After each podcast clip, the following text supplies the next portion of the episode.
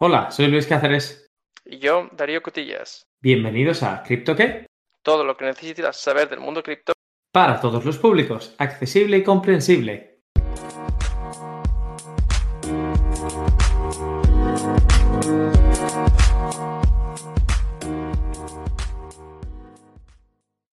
Muy buenas, Darío. ¿Qué tal? ¿Cómo estás hoy? Hola, Luis. Muy bien. ¿De qué, de qué vamos a estar hablando hoy? Pues recuerdo que el último día dijimos que sería interesante hacer un paso a paso para todos aquellos que estén intentando comprar criptomoneda por primera vez. Así que, ¿qué te parece si literalmente hacemos un paso a paso y empezamos en uno de estos exchanges? Pues suena muy interesante y además muy, muy práctico. Así que vamos, vamos, eh, vamos por ello. ¿Cómo, qué, qué, qué quieres saber? Bueno, creo que en primer lugar, cualquier persona que se pregunte comprar criptomoneda, cómo hacerlo, le vamos a ofrecer distintas posibilidades y luego vamos a elegir una, simplemente como un exchange con el que se puede participar. ¿Tú con qué exchange comenzaste? Eh, pues yo comencé con un exchange que se llama Coinbase. Y mm, motivo básicamente es que es uno de los exchanges con eh, eh, mayor liquidez y con mayor número de operaciones. Y bueno, leyendo, mm, leyendo eh, reseñas de, otras personas, me dio suficiente confianza como para, para hacer los primeros experimentos. Ese es un motivo tan bueno como cualquier otro. La verdad que el principio del mundo cripto siempre es un poco impresionante qué tipo de exchange elegir. Yo miré, como estábamos en las conversaciones, unos cuantos, Huobi, Binance, Kraken, pero ahora la verdad el único que me pareció así un poco más accesible fue Coinbase, así que vamos a hacerle un favor a los oyentes, vamos a poner un link a este exchange en la descripción del episodio y así os podéis meter con nuestro link que seguramente nos ayudará, aunque no tengo muy claro todavía cómo, y vamos a empezar el paso a paso. Venga. Pues vamos a ello. Bueno, pues eh, lo primero que tuve que hacer cuando abrí mi cuenta en Coinbase fue, fue pasar lo que se llama un Know Your Customer, que es un proceso que tienen eh, ciertas eh, exchanges en el cual tienes que proporcionar tus, eh, tus credencial o tu, tu, identidad de alguna forma, por ejemplo, escaneando tu documento nacional de identidad. Y es una forma de asegurar que estas empresas cumplen con ciertas normativas para evitar blanqueo de dinero y otro, otro tipo de operaciones. Imagino que tú también esto. Correcto, y si no me equivoco, al principio tú pones tu nombre de usuario, tu nombre, tu apellido, tu correo, tu contraseña, o sea, todo eso para quitárselo del medio. Y una vez que ya tienes esa cuenta, te dicen que tienes que verificar si quieres empezar a comprar o si quieres obtener cripto, lo cual también te permite Coinbase si ves unos cuantos vídeos. Pero vamos, para ceñirnos al hecho de lo que hablábamos, te piden pasaporte, DNI o carnet de identidad, una de estas tres opciones. Exacto. Eh, bueno, imagino que, que DNI o carnet de identidad es lo mismo. En este caso, supongo que querías decir carnet de conducir. Correcto. El pasaporte. Eh, y bueno, comentar que no todos los exchanges tienen eh, KYC. No es decir esto en español. Conoce a tu cliente. Sí. Conoce a tu cliente. Eh, sería CTC. Vale, todos estos términos son anglicismos, pero vamos, el KYC, sí. el Customer Conoce a tu cliente, es más o menos una aplicación estándar en cualquier intercambio serio. Por lo tanto, si en algún momento, queridos oyentes, accedéis a un intercambio que no te pida el Know Your Customer, investigar, porque puede ser que no sea un sitio real, sino que sea una estafa, que os ofrezca menos comisiones o unos precios bastante raros y en lugar simplemente en lugar de esto simplemente se quede en vuestro dinero. O sea, nosotros desde el punto de vista de la seguridad garantizamos exchanges conocidos y que, y que estén al menos revisados por unos cuantos sitios en Internet. Coinbase, Binance, todos estos son relativamente conocidos en el mundo cripto. Eh, bueno, en cualquier caso, hay que, es importante decir que esto no es eh, ningún tipo de consejo financiero. O sea, cada uno que haga sus cosas a su riesgo. Eh, nosotros no, no estamos patrocinados por nadie, eh, hablamos de la propia experiencia. Pero efectivamente, eh, Coinbase, eh, mm, por lo menos a mí me dio suficiente confianza para empezar. Y también, antes no lo he mencionado, pero uno de los motivos interesantes era que permitía hacer una transferencia SEPA. Y bueno, pues eh, teniendo en cuenta que soy español y tengo cuenta bancaria en España, era posible o era fácil eh, hacer este tipo de, este tipo de transferencia. Em, no sé si será lo mismo en tu caso. Em, yo no tengo la fortuna de tener una cuenta bancaria en euro ahora mismo, así que hay que decir que la transferencia SEPA solamente rebaja las comisiones cuando son cumpliendo una serie de requisitos, uno de los cuales es que sean en euros. Si lo haces en cualquier otra moneda, igual resulta un poco más caro, en cuyo caso el mejor consejo que se puede dar es simplemente del exchange, revisar las opciones que ofrece y elegir la que menos comisiones tenga o la que más práctica te, resulte a ti, querido oyente. Claro, y esa fue, de hecho, mi principal motivación, es que eh, Coinbase, el SEPA Transfer no tiene ninguna comisión, lo que quiere decir que tú te envías euros y te llega a Coinbase y los euros que te has enviado son los que te llegan. Y eso pues está muy bien. Entonces, volviendo al paso por paso, eh, el primer paso habíamos dicho que era abrir una cuenta en Coinbase, que es como abrir una cuenta de correo o una cuenta de cualquier otra cosa. El segundo sería el pasar el Know Your Customer. Y el tercero sería eh, seleccionar tu moneda de preferencia, en este caso euros, y, desde ahí vas a poder eh, hacer un depósito en euros. Y ya a partir em, de ahí compras, ¿verdad? Qué maravilla. Bueno, básicamente con el depósito en euros, eh, o sea, cuando haces eh, clic en esta opción de depositar en euros, te van a dar unos datos bancarios que tú puedes usar para hacer una transferencia SEPA, como harías una transferencia SEPA a cualquier otra persona. Y no sé si, si el banco es un banco en Lituania o un banco en, en, Irlanda, ahora no me acuerdo. No sé si, al principio era en uno y luego lo cambiaron o, qué, pero bueno, vas a ver que, que, que, el banco, cuando haces, inicias la transferencia, debido al, ¿cómo se llama? SWIFT, el código. Sí, el código bancario internacional, para simplificar. Eh, cuando lo introduces en tu, en tu banco en tu banco, pues te va a salir el destinatario y compruebas que efectivamente es el, destinatario que estás esperando. Y nada, vas a tener que escribir un pequeño mensaje que digamos eh, es un número que te dan ellos en Coinbase y te identifica a ti. Y eso lo usarán ellos para que cuando les llegue la transferencia saben que eso está asignado a, tu cuenta. Y así de simple. Eh, hay que esperar un poco, es lo único.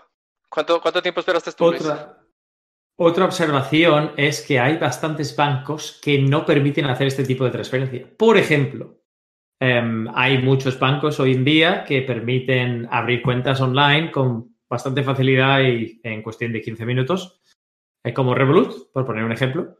Pero sin embargo, si intentas utilizar Revolut para pasar dinero a Coinbase o a Binance, no te deja. Te dice que estás intentando comprar criptomoneda, que es algo que ellos soportan y que por tanto es un merchant, un vendedor no aceptado.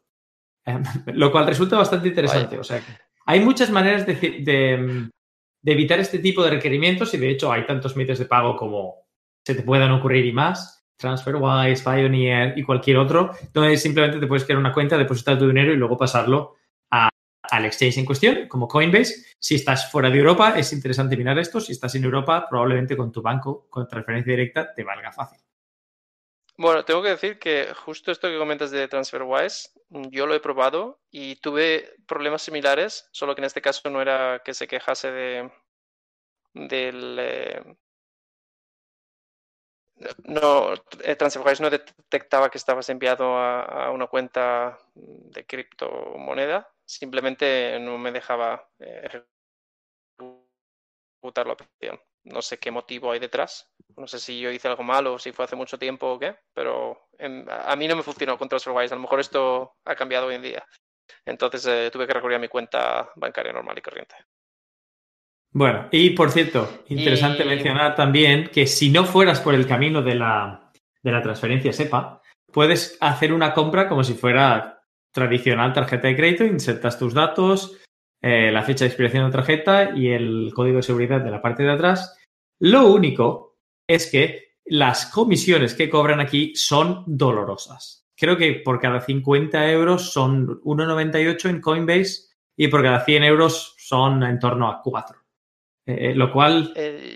creo que la compra, porque es, efectivamente se pueden comprar con tarjeta, Y no sé, ya, o sea, no recuerdo si era la compra de criptomoneda directamente o el depósito eh, comprando con tarjeta, pero al menos recuerdo comisiones de en torno al 10% en algunos casos, que es muy diferente de enviarte un SEPA transfer.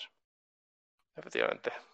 Por eso, queridos amigos, según lo que estéis eh, mirando en materia de intercambios y vuestras cuentas y vuestra localización, prestad atención a las comisiones porque en algunos casos pueden ser extremadamente dolorosas y convierten toda esta operación, que en teoría es interesante desde el punto de vista económico, además de ser interesante desde el punto de vista conceptual, en un encorro. Sí, hay que mirarlo todo. Ah, y es importante mencionar que Coinbase eh, o Coinbase tiene dos, eh, dos, plataformas. Una que se llama Coinbase o Coinbase. Um, vamos a decir Coinbase, ya que estamos hablando en español. Em, y otra que se llama Coinbase Pro. En teoría, Coinbase Pro está enfocada más al eh, trading de criptomonedas, pero creo recordar que el depósito SEPA es si te abres una cuenta en Coinbase Pro.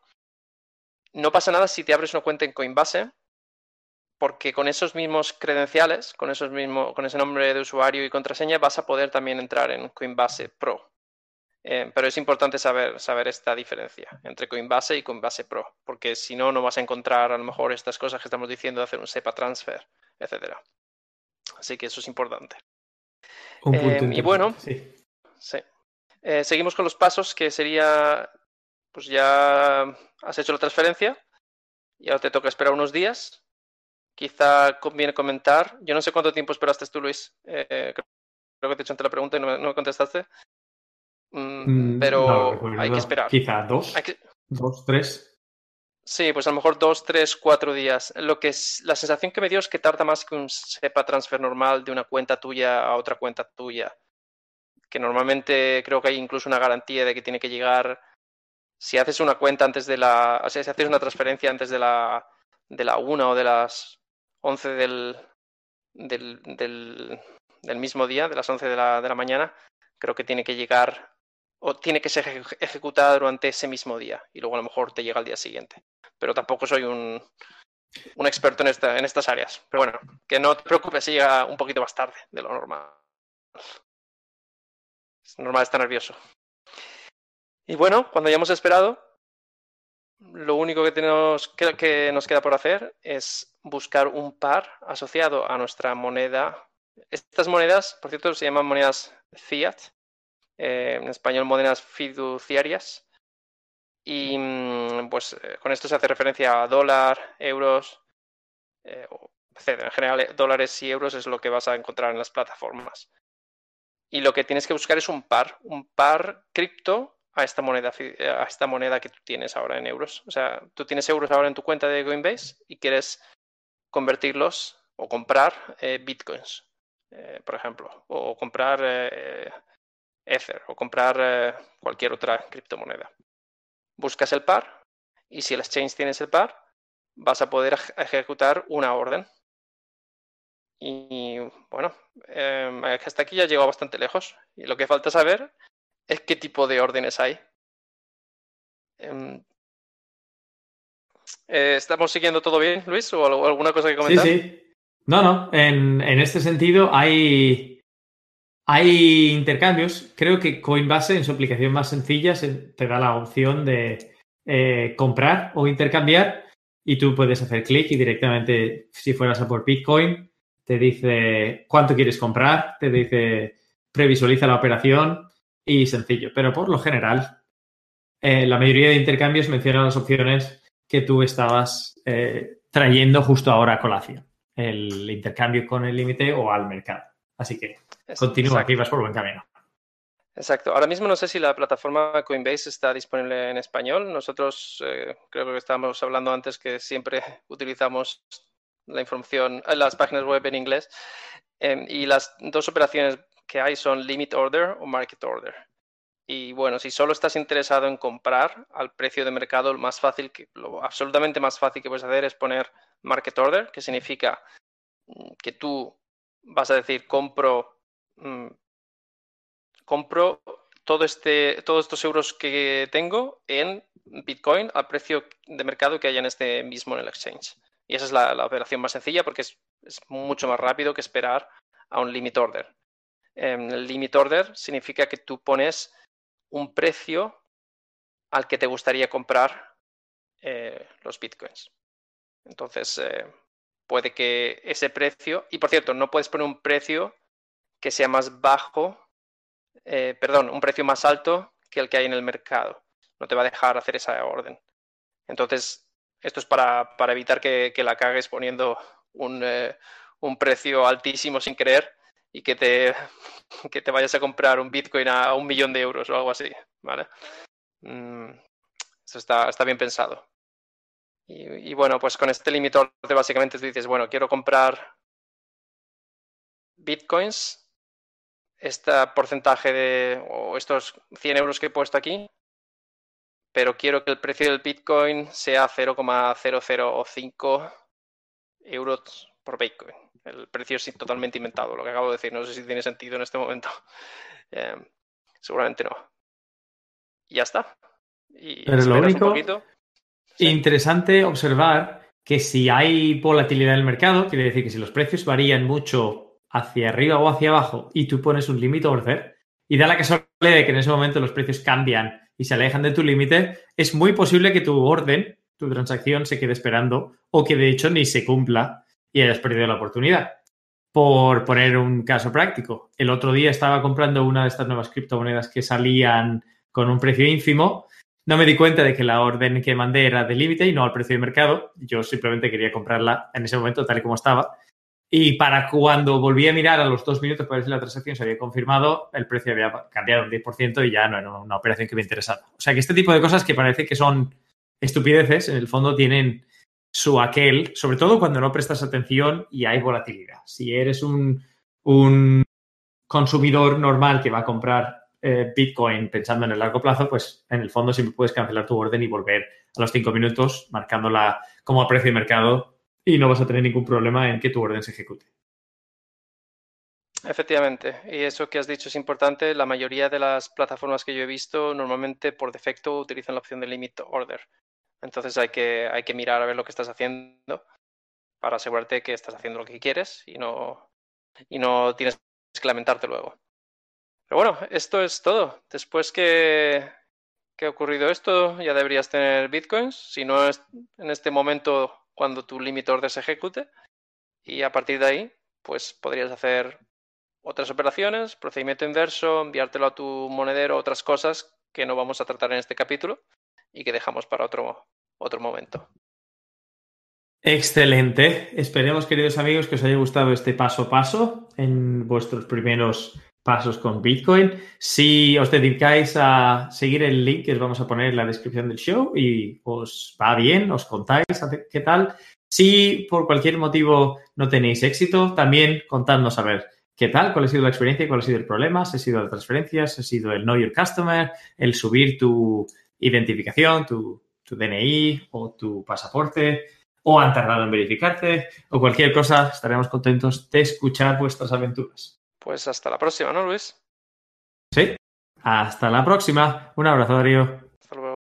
When you need mealtime inspiration, it's worth shopping Kroger, where you'll find over 30,000 mouthwatering choices that excite your inner foodie. And no matter what tasty choice you make, you'll enjoy our everyday low prices, plus extra ways to save, like digital coupons worth over $600 each week. You can also save up to $1 off per gallon at the pump with fuel points. More savings and more inspiring flavors make shopping Kroger worth it every time. Kroger, fresh for everyone. Fuel restrictions apply.